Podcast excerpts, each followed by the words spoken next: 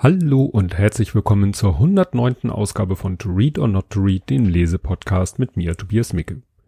Ja, zunächst der Rückblick, äh, was so passiert ist seit der letzten Aufnahme. Ich habe schon wieder eine Buchlieferung bekommen. War ich ganz überrascht diesmal, äh, ja, weil ich erst dachte, das wäre noch ein Nachschlag, aber nein, also es hat mir jemand noch ein Buch von meiner Wunschliste geschickt. Jetzt äh, habe ich Lesestoff bis weiß ich nicht wie lang, war aber nichts dabei äh, über den Absender. Vielen Dank, falls du das hier hörst, weil ich weiß ja nicht, ob das jetzt einen anderen Anlass gab oder ob es wirklich ein Hörer ist, der mir da was Gutes getan hat. Vielen Dank dafür. Ja, was ich dann entdeckt habe auf der Suche nach einem, ja, danach, ob Erik Wrede irgendwas über meine letzte Folge gepostet hat, irgendwo habe ich dann entdeckt, dass er schon am 7. Januar diesen Jahres, also 2018, ein Facebook-Post äh, geschrieben hat, wo er auf mein, ja, meine, äh, mein Gastbeitrag bei Vrind Vrind heißt das, ähm, ja, gepostet hat. Und ja, das fand ich doch sehr interessant, dass er offensichtlich schon äh, über meine Person gestolpert war, bevor ich ähm, dieses sein Buch vorgestellt habe. Ja, ansonsten Weihnachtszeit, viel Stress, viel Freude. Aber das ist hier nicht Thema, sondern wir kommen jetzt gleich zum Buch. Das Buch hat den Titel Sehr gerne Mama, du Arschbombe und den Untertitel Tiefenentspannt durch die Kinderjahre. Es ist erschienen im August 2015, also eins der Bücher, ja, die schon etwas länger auf dem Markt sind. Nur ich hatte damals, als der große Hype um das Buch war, gesagt, ja, klingt ganz interessant, aber kaufe ich mir jetzt nicht spontan, hab's auf meine Wunschliste gesetzt und ja, war dann halt in der umfangreichen Bücherlieferung von Ralf dabei. Ja, die Autorin, Autorin ist Patricia Camerata, Jahrgang 75 und man kennt vielleicht ihr Blog, das nuff.de. Und da habe ich mir mal eine Eigenbeschreibung gemobst. Das schreibt sie, seit 1997 bin ich als das Nuff, kurzes U, schreibt sie, im Netz unterwegs, seit einigen Jahren auch unter meinem Klarnamen Patricia Camerata. Hauptberuflich arbeite ich in der Geschäftsentwicklung eines großen Konzernunternehmens. Genauso gern bin ich Autorin, Bloggerin und Podcasterin. Mein Blog, das Nuff, gibt es seit 2004 habe ich was weggelassen und dann, ich habe ein großes Fable für digitale Themen. Deswegen schreibe ich derzeit am liebsten über Kinder und digitale Medien, Privatheit im Netz sowie Gleichberechtigung. Ich lebe mit meinen Kindern seit über 19 Jahren in Berlin, wo ich mich sehr wohl fühle. Der zweitschönste Ort der Welt ist allerdings das Internet. Ja, erschienen ist das Buch im Verlag Bastei Lüppe, ist ja, sag ich mal, ein bekannter, ganz normaler Verlag, gehört jetzt nicht zur Random House Gruppe wie so viele andere. Ja, und ich habe ja schon erwähnt, dass das Buch ein Geschenk von Ralf ist. Ja, zum Inhalt. Erstmal erklärt sie kurz, wer es wäre. Also sie selber, Patricia, habe ich ja eben schon vorgelesen. Dann Kind 1 ist ein sogenanntes Beutekind, also das hat ihr Partner mit in die Beziehung gebracht. Das kam im Kindergartenalter, ist jetzt, wobei das jetzt sich wahrscheinlich auf den Zeitpunkt, wo das Buch geschrieben wurde, beziehungsweise die Blogbeiträge, auf denen das Buch basiert, äh, präpubertär. Kind 2 ist im Schulalter, ja, die Ruhe selbst und Kind 3 im Kindergartenalter sehr aktiv. Also ne, schon gleich sehr unterschiedliche Charaktere in dieser Kurzbeschreibung. Ja, die einzelnen Geschichten ähm, in dem Buch, die ja schön kurz sind, ähm, sind so nach Themen gruppiert. Ne? Und ich gehe jetzt einfach mal so durch. Ich habe mir da so ein paar Notizen gemacht. Also zum Beispiel geht es einmal um das Thema viel Badezimmer, wenig Privatsphäre. Ja, es geht um das Thema Badezimmernutzung, dass das ja manchmal so der letzte Rückzugsort ist, den man hat als äh, Elternteil, um mal Ruhe vor seinen Kindern zu haben. Ähm, erinnerte mich an meine Kindheit. Da war das auch mal für mich die äh, einzige Ruhe ähm, vor meinem Bruder. Der war drei oder ist drei Jahre jünger als ich. Und äh, gab es nämlich immer die Konstellation, wenn ich dann mal in Ruhe baden wollte, dann dauerte es auch keine zwei Sekunden, bis mein Bruder meinte, er müsste auf Toilette. Und so eine ähnliche Situation beschreibt sie auch, nur dass es bei ihr so ist, dass wenn sie baden gehen will oder in der Badewanne liegt, dass dann plötzlich ein Kind muss, obwohl sie vorher extra rumgefragt hat, ob denn jetzt nochmal jemand auf Toilette müsste. Und schwupps ist es vorbei mit der Ruhe. Und dann kam gleich etwas, was ich sehr interessant fand, nämlich über die Verschiedenheit der Kinder. Da lese ich mal was vor. An Erziehung glaube ich nicht. Die Kinder werden so geboren, wie sie nun mal sind, und dann wachsen sie einfach. Egal, wie man sich abmüht und was für tolle Ratgeber man liest. Als das erste Kind geboren wurde, war ich freilich noch anderer Meinung, aber spätestens seit der Geburt von Kind 3 habe ich diesen weit verbreiteten Irrglauben verworfen. Die Kinder haben zwar dieselben Eltern und wachsen in exakt derselben Umgebung auf, aber sie hatten schon immer ihren ureigenen und unabänderlichen Charakter. Ja, und das kann ich ja nun als Vater von drei Kindern auch bestätigen. Natürlich wachsen sie nicht unter den gleichen Umständen auf, weil das zweite Kind hat ja dann ein Geschwisterkind, was das erste Kind bis dato nicht hatte. Das erste Kind wird immer das Erstgeborene, das zweite immer das Zweitgeborene und so weiter bleiben. Aber das alleine erklärt nicht die Unterschiede. Und ich habe ja da immer so meinen Lieblingsausdruck aus dem Englischen Nature or Nurture. Wie viel ist Veranlagung am Charakter und an der, an der Persönlichkeit und wie viel ist Erziehung? Und wir haben uns gerade mit unserem großen Sohn neulich unterhalten, der jetzt mit ja, Anfang 20 auch so langsam merkt, so, hm, also eigentlich habe ich so einige Charaktereigenschaften, die ich, die weder ich, sein Vater, noch seine Mutter haben, sondern interessanterweise mein Vater, also sein Großvater, so als hätte da, wenn es möglich ist, Persönlichkeit, Charakter zu vererben, da irgendwie so was übersprungen wurde. Zum Beispiel sein äh, Interesse am Fußballspielen, weil das hat er weder von mir noch von meiner Frau. Aber es ist ja schön, ne? Kinder müssen ja nicht, sollen ja keine Klone der Eltern sein, sondern eigenständige Persönlichkeiten. Dann hat sie den auch das Standardthema, was man so hat mit äh, Kindern, dass ein Kind nervt, habe ich in Anführungszeichen mit Fragen, also mit Fragen immer wieder nachfragen, warum und wieso und warum ist das so. Und da hat sie eine ganz gute Strategie und zwar äh, unter dem Motto Angriff ist die beste Verteidigung. Also ihr Kind fragt und fragt und fragt und da schreibt sie, Stirnrunzelnd starre ich in das aufkeimende grüne Blätterdach über meinem Kopf. Da gab es eine Aufgabe, die hat mir mir und meinem damaligen Freund mal einen Gast auf einer Party gestellt. Wir haben die ganze Nacht daran gerätselt, keine Lösung gefunden, sind in Streit geraten, haben die gesamte Fahrt von Köln nach Bamberg nicht miteinander geredet und schließlich getrennt. Ich war der Meinung, dass es im n-dimensionalen Raum eine Lösung gäbe und er nicht. Ich fand, wenn das Kind mir den Tag mit Fragen verdarb, sollte es sich ebenfalls ein paar Gedanken machen. Vorschule, papalapap, zeichne in den Sand drei freistehende Quadrate, zeichne dann darunter drei weitere Quadrate. Die oberen Quadrate bezeichnest du mit E, B und G. Das steht für Elektrizitätswerk, Wasserwerk und Gaswerk. Die unteren Quadrate sind drei Häuser. Nun braucht jedes Haus eine direkte Leitung von jedem Versorgungsunternehmen. Wichtig ist nur eines. Keine der Leitungen darf sich irgendwo überschneiden. Wenn du die Antwort weißt, beantworte ich dir deine Fragen. Ich lehnte mich zurück und genoss wieder die milde Frühlingssonne. Und das fand ich deshalb so lustig, weil genau dieses Rätsel vor einiger Zeit mir irgendwie in die Timeline gespült wurde als YouTube-Video. Da hat nämlich jemand dieses Rätsel anderen, ja, Mathe, YouTube-Kanälen äh, geschickt, allerdings in einer abgewandelten Form. Ne, da verlinke ich ein YouTube-Video und das ist echt witzig. Also erstmal, weil ich äh, einige dieser äh, Mathematiker äh, kannte, die da äh, dieses Rätsel lösen sollte und die Lösung ist dann auch wirklich genial. Ist allerdings nicht, äh, also es ging hier ja um den n-dimensionalen Raum, also es geht hier nicht äh, auf einer Fläche, also im Sand oder auf einem Blatt Papier gemalt, sondern wie gesagt, ein bisschen anders. Das müsst ihr mal in den Show Notes den Link anklicken zum YouTube-Video. Ja, sie hat, also es ist so, das Buch ist natürlich in erster Linie unterhaltsam, es ist lustig und sie übertreibt natürlich auch, das gibt sie auch am Ende zu, aber ne, es ist einfach wirklich lustig und viele Sachen ne, hat man selber so ähnlich ja auch schon erlebt als Elternteil. Aber es sind auch immer wieder so Perlen dabei und da lese ich mal eine von vor.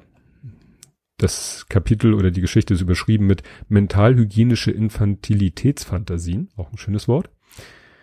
Die Kindheit hat unendlich viele Vorzüge. Da sei nur der Abs die absolute Sorglosigkeit genannt. Keine Zukunftsängste, keine Geldsorgen, kein Beziehungsstress, nur harmlose Fragen und dank Mami und Papi auf alles eine Antwort. Es gibt nicht mal Zeit. Sie ist einfach da und vergeht. Man weiß gestern nicht von heute oder morgen zu unterscheiden. Pflichten gibt es wenige, Rechte dagegen viele, und man ahnt noch nicht, dass dieses Verhältnis eines Tages unwiderruflich kippt.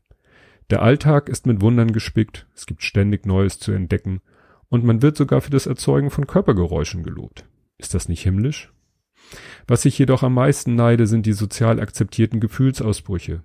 Sei der Ärger auch noch so klein, er wird nicht hinuntergeschluckt. Man ist frei von Lügen und es gibt keinen Platz für schakalische Diplomatie. Wenn die Enttäuschung kommt, sprudeln die Tränen und bilden kleine Becher, die über das Gesicht rinnen. Der Rotz läuft salzig in den Mund, der weit offen steht und den Missmut meistens akustisch mit einem herzlichen Rabä unterstützt. Von einer Sekunde auf die andere. Eben noch gelacht, dann wurde das durch die Goldwaage austarierte Gemütsgleichgewicht aus der Balance gebracht und man kann sich seelenwund die Augen rot flennen. In langweiligen, nicht enden wollenden Sitzungen wünsche ich mir oft, wir wären alle noch so ungefiltert wie Kinder. Wie gesagt, diesen Text finde ich sehr schön. Das, was sie dann danach macht, nämlich die Geschichte so auf die Erwachsenenwelt zu übertragen, naja, fand ich jetzt nicht so lustig, aber den Text davor finde ich umso schöner. Dann schreibt sie noch, ähm, dass sie nicht gut ist in Sachen Geschenke, also Geschenke machen. Und da fühlte ich mich so ein bisschen, äh, ja, ertappt. Ähm, sie schreibt dann von einer Freundin. Ich habe eine Freundin, die macht unglaubliche Geschenke. Wenn diese Geschenke ausgepackt werden, dann rauen alle Ah und Oh und wo hast du das denn nur wieder ergattert? Alle, die nicht Geburtstag haben, sind ein wenig neidisch und das nächste Mal ist meine Freundin garantiert zur Geburtstagsfeier eingeladen. Alle wollen ihre Geschenke. Wenn sie sagt, wo sie das gekauft hat oder wie sie das gebastelt hat, dann zücken alle ihre Handys und tippen die wichtigsten Informationen in die Notizen oder machen gleich Videoaufnahmen. Ich kenne solche Menschen. Ich bin nämlich mit so einer Person verheiratet. Und ich habe nämlich genau das gleiche Problem wie Patricia, dass ich eben, ja, mir fällt meistens nicht so was Tolles ein. Und ja, und meine Frau hat irgendwie ein Händchen dafür, allen möglichen anderen Leuten und erfreulicherweise auch mir Geschenke zu machen, auf die man selber nie gekommen wäre. Also es ist nicht, dass man sich konkret was wünscht, das wäre ja einfach, dass man sagt, ich wünsche mir das und dann kriegt man es geschenkt, sondern ja, sie ist auch so jemand, der kauft dann das ganze Jahr über irgendwelche Sachen, sieht irgendwas und sagt, das passt zu dem, das passt zu dem, das passt zu dem. Und wenn derjenige dann Geburtstag hat oder sonst wie ein Anlass ist, dann braucht sie nur in ihren Geschenkevorrat greifen und hat er dann meistens schon was. Muss jetzt nichts Großes sein, aber irgendwie ein kleines Mitbringsel oder so. Und das freut die Leute dann ungemein, weil es halt eben sehr passend und sehr persönlich ist. Ja, dann habe ich hier noch ein anderes äh, schönes Zitat, ne, was dann auch ähm, zu dem, äh, was sie in der Selbstbeschreibung geschrieben hat. Es geht bei Überwachung gar nicht um die tatsächlichen Geheimnisse, die man verbergen sucht, sondern darum, was andere durch Einzelbeobachtung und deren Missinterpretation über das eigene Leben und Verhalten schließen. Also sie hat das gesagt in Zusammenhang mit das, was die Kinder so über einen erzählen, aber klar, so ähnlich ist es natürlich auch, wenn man sich in den sozialen Netzwerken bewegt. Ne? Was schreibt man da über sich selbst? Was schreiben andere über ein? Ja, das äh, kann natürlich auch mal zu Missverständnissen führen. Dann kommt mehrfach das Thema Schlaf. Wen wundert das? Auch, ne? Vor allem das Thema Ausschlafen. Das geht, glaube ich, fast allen Eltern so, dass das irgendwann, man sagt, Ausschlafen, was ist das denn? Und ja, es äh, ist nun bei uns auch so, dass das Thema Ausschlafen immer wieder hinausgeschoben wurde, weil wenn das erste Kind so in die Phase kam, dass es mal ausschlafen wollte, war das nächste Kind in der, noch in der Nicht-Ausschlafen-Phase und noch sind wir auch noch an dem Punkt jetzt mit Kind drei von drei äh, auch noch so, ja, das dauert wohl noch ein bisschen mit dem Ausschlafen. Beziehungsweise haben wir meistens im Moment auch am Wochenende Termine, die uns früh hochscheuchen. Aber so ist das nun mal. Ja, dann äh, schreibt sie darüber, dass sie das Spiel Monopoly nicht so mag. Wir sind auch nicht so Fans von. Unser Sohn findet es noch ganz spannend. Gibt ja mittlerweile auch zigtausend Varianten. Witzig ist, dass er auch, glaube ich, so unter Brettspiel-Nerds Monopoly auch nicht so einen guten, guten Ruf hat. Ja, der für mich schönste Themenkomplex in diesem Buch ist der, wo es um andere Eltern geht. Und da ist natürlich das Standardthema, an das man natürlich da nicht vorbeikommt, das ist das Thema Elternabend. Und ähm, das findet man ja auch immer wieder auf Twitter, dass Leute erzählen, oh Gott, und ich habe heute Elternabend oder Leute twittern live vom Elternabend und ich habe da ja auch schon im Blathering mal von erzählt, das ist nun mal so. Und da lese ich mal was vor. Langweilige Meetings kennt man in der Regel schon aus dem Berufsleben. Aber glauben Sie mir, wenn Sie noch nie an einem Elternabend teilgenommen haben, Elternabende sind viel, viel schlimmer. Es werden immer wieder dieselben Themen diskutiert, immer und immer wieder. Es mögen 22 Eltern einer Meinung sein, wenn ein 23. Elternteil eine abweichende Meinung hat, wird diskutiert, bis zum bitteren Ende. Jeden Elternabend.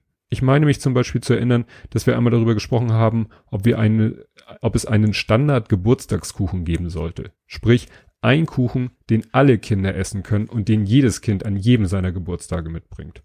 Doch, doch, solche Vorschläge, Vorschläge gab es. Wir haben nämlich Kinder, die keine Milch, keine Eier oder keine Nüsse vertragen. Außerdem zwei vegane Kinder, eines, das keine Erdbeeren verträgt und ein weiteres, das keine Süßigkeiten essen darf. Jetzt stellen Sie sich bitte den Kuchen vor. Im Grunde bleibt nur ein Haufen Vollkornmehl vermischt mit ein wenig Margarine, wenn überhaupt. Ja, und das, also jetzt, das Beispiel ist natürlich wieder so ein Hauch auf die Spitze getrieben, aber klar, man hat natürlich heute so im Hinterkopf, Ne, das eine Kind darf dies nicht, das nicht, keine Nüsse oder ne, keine Gelatine, wenn es äh, auf tierischer Basis ist. Aber gut, das lässt sich meistens irgendwie hinkriegen, aber ich äh, kriege das eben auch mit. Es gibt dann ja auch, das hat sie in ihrem, Buch, ihrem Buch äh, nun nicht drin, so das Thema WhatsApp-Elterngruppen, was da manchmal abgeht, das ist ja herrlich. Dann hat sie es auch nicht so mit dem Basteln. Sie hat, glaube ich, zweimal das Thema Laterne basteln. Da merke ich so ein kleines Trauma. Ähm, da sind wir nun ein bisschen anders. Meine Frau ist äh, so Deko- und Bastelmäßig sehr, sehr begabt. Und wir haben ja gerade letztens, äh, hatte ich ja auch Bilder geteilt, ähm, ein Kostüm zu Halloween gebastelt für den Kleinen, weil die nächstes Jahr kein Fasching feiern können, haben die Halloween etwas größer gefeiert. Und da haben wir ja einen äh, Loki ne, von hier, na, Thor, der Adoptivbruder, Stiefbruder gebastelt. Und das hat zwar viel Arbeit gemacht, aber das Ergebnis war wirklich nicht schlecht, finde ich. Ja, ein weiteres Thema ist natürlich Essen, ne? Kinder und Essen. Hatten wir, toi toi toi, Gott sei Dank, eigentlich nie so große Probleme mit. Aber was sie da auch schreibt, was ihr gesagt wird, äh, du bist nicht der Mülleimer der Familie und das war nämlich auch so ein Punkt, was ich mir abgewöhnt habe, als ich bisschen meine Ernährung umgestellt habe, um ein bisschen abzunehmen. Was ich auch aufgehört habe, war eben so Reste essen. Ne? Also so zu sagen, so, ach hier, da, er hat den Teller nicht leer gegessen, esse ich ihn leer. Nein, man ist halt nicht der Mülleimer. Es kostet ein bisschen Überwindung, aber ja, ist dann so. Und dann habe ich ein Errater. Ich habe einen Fehler gefunden in dem Buch ist jetzt nicht so, dass ich da jetzt groß drauf rumreiten will, aber ich finde ihn so witzig. Sie hat nämlich geschrieben, ob ich irgendwo unwissentlich Nektar der Ambrosia zu mir genommen habe. Und ich frage mich jetzt, ähm, es sollte es oder heißen oder und oder weil Nektar der Ambrosia gibt es nicht, weil Nektar ist nach der griechischen Mythologie das Getränk der Götter und Ambrosia ist die unsterblich machende Speise der Götter. Also entweder hat sie Nektar und Ambrosia zu sich genommen oder Nektar oder Ambrosia. Aber nicht Nektar der Ambrosia. Also wie gesagt, vielleicht wird es ja irgendwann mal korrigiert. Ja, am Ende ist dann noch mal ein Abschnitt äh, Kindermund, also ne, was die äh, Kinder so von sich gegeben haben. Klar, das können wahrscheinlich alle Eltern irgendwo, müsste man das eigentlich aufschreiben. Manchmal fehlt dann so ein bisschen der Kontext. Aber das, was sie auch, was auch hinten, glaube ich, auf dem Buch ist oder irgendwo im Klappentext ist, ist das Beispiel, dass ein Kind äh, sagt, Mama, wie heißt du eigentlich mit Vornamen? Klar, ne, man ist immer nur Mama oder Papa und das hatten auch letztens Holgi und Tobi im äh, Realitätsabgleich, dass sie sich gefragt haben, warum oft Eltern mit ihren Kindern immer so von sich selber in der dritten Person reden, nämlich Papa oder Mama. Also Papa macht jetzt mal ein Foto von dir. Warum sagt der nicht ich? Und da hat in den Kommentaren einer das klang sehr schlau, also als wenn der, wenn das nicht einfach so seine eigene Idee ist, sondern, äh, sag ich mal, wissenschaftlich belegt, dass eben gerade kleine Kinder noch so ein Problem haben mit diesem Ich. Wenn, wenn die Eltern dann Ich sagen, dann kann das Kind nicht unterscheiden zwischen seinem Ich und dem Ich ne, der, der anderen Person. Und das ist deshalb, ja, automatisch die Eltern von sich selber als Mama und Papa reden und nicht von Ich. Ja, um das so dem Kind klar zu machen. Ja, und ganz zum Schluss kommt dann noch ein Abschnitt Dank haben wir ja auch oft gehabt, Danksagung an die ne, mehr oder weniger Beteiligten. Was mir die ganze Zeit, wenn ich das Buch in die Hand genommen habe, immer durch den äh, Kopf schoss, war, dass es ein Buch gibt, ich glaube von Kirsten Boje, das heißt irgendwie Jenny ist eigentlich ganz friedlich. Und äh, das haben wir als Buch und auch als äh, Hörbuch und da gibt's ein, das geht auch da, die Protagonisten sind auch irgendwelche kleineren Kinder. Und in einer Geschichte äh, üben die Kinder oder sagen die Kinder die ganzen, ganze Zeit die bösen Wörter. So, ja, Arsch darf man nicht sagen. Nein, Arsch darf man nicht sagen. Und dann steigern die sich da immer weiter rein. Und das ist beim Hörspiel, also wirklich dann immer wieder diese Kinderstimme, Arsch, Arsch. Und ja, jedes Mal, wenn ich dieses Buch sehr gerne, Mama, du Arschbombe, wenn ich den Titel gesehen habe, musste ich daran denken. Ja, und äh, last but not least, was man auf alle Fälle erwähnen muss, da sind äh, leider aus meiner Sicht viel zu wenig Illustrationen drinne von Johannes, Johannes Kretschmer, ne, dem einen oder anderen eher bekannt als Beetlebum. Und die sind klasse. Die sind so, da merkt man, der hat das Buch gelesen und zu der Zeit war er selber noch nicht Vater. Aber trotzdem hat er die Geschichten, äh, die, die Sachen, die da beschrieben worden sind, sehr gut umgesetzt. Also da hätte ich mir gewünscht, dass da noch mehr Illustrationen drinne sind. Ja, also als Fazit ist es wie ich schon sagte, sehr unterhaltsam. Man oft, oft habe ich genickt, manchmal auch mit dem Kopf geschüttelt, vielleicht über diese Zustände, die sie beschreibt, wie sie bei ihr selber sind oder wie sie bei anderen sind. Aber so, äh, ne, hat jeder seine eigene Lebenssituation. Ja, und das soll es zu diesem Buch gewesen sein. Ja, ich bin jetzt schon wieder am nächsten Buch dran und lese das. Äh, das ist das erste, der erste Teil von den der Känguru-Trilogie. Und da erzähle ich dann bei der nächsten Sendung drüber. Und bis dahin, tschüss.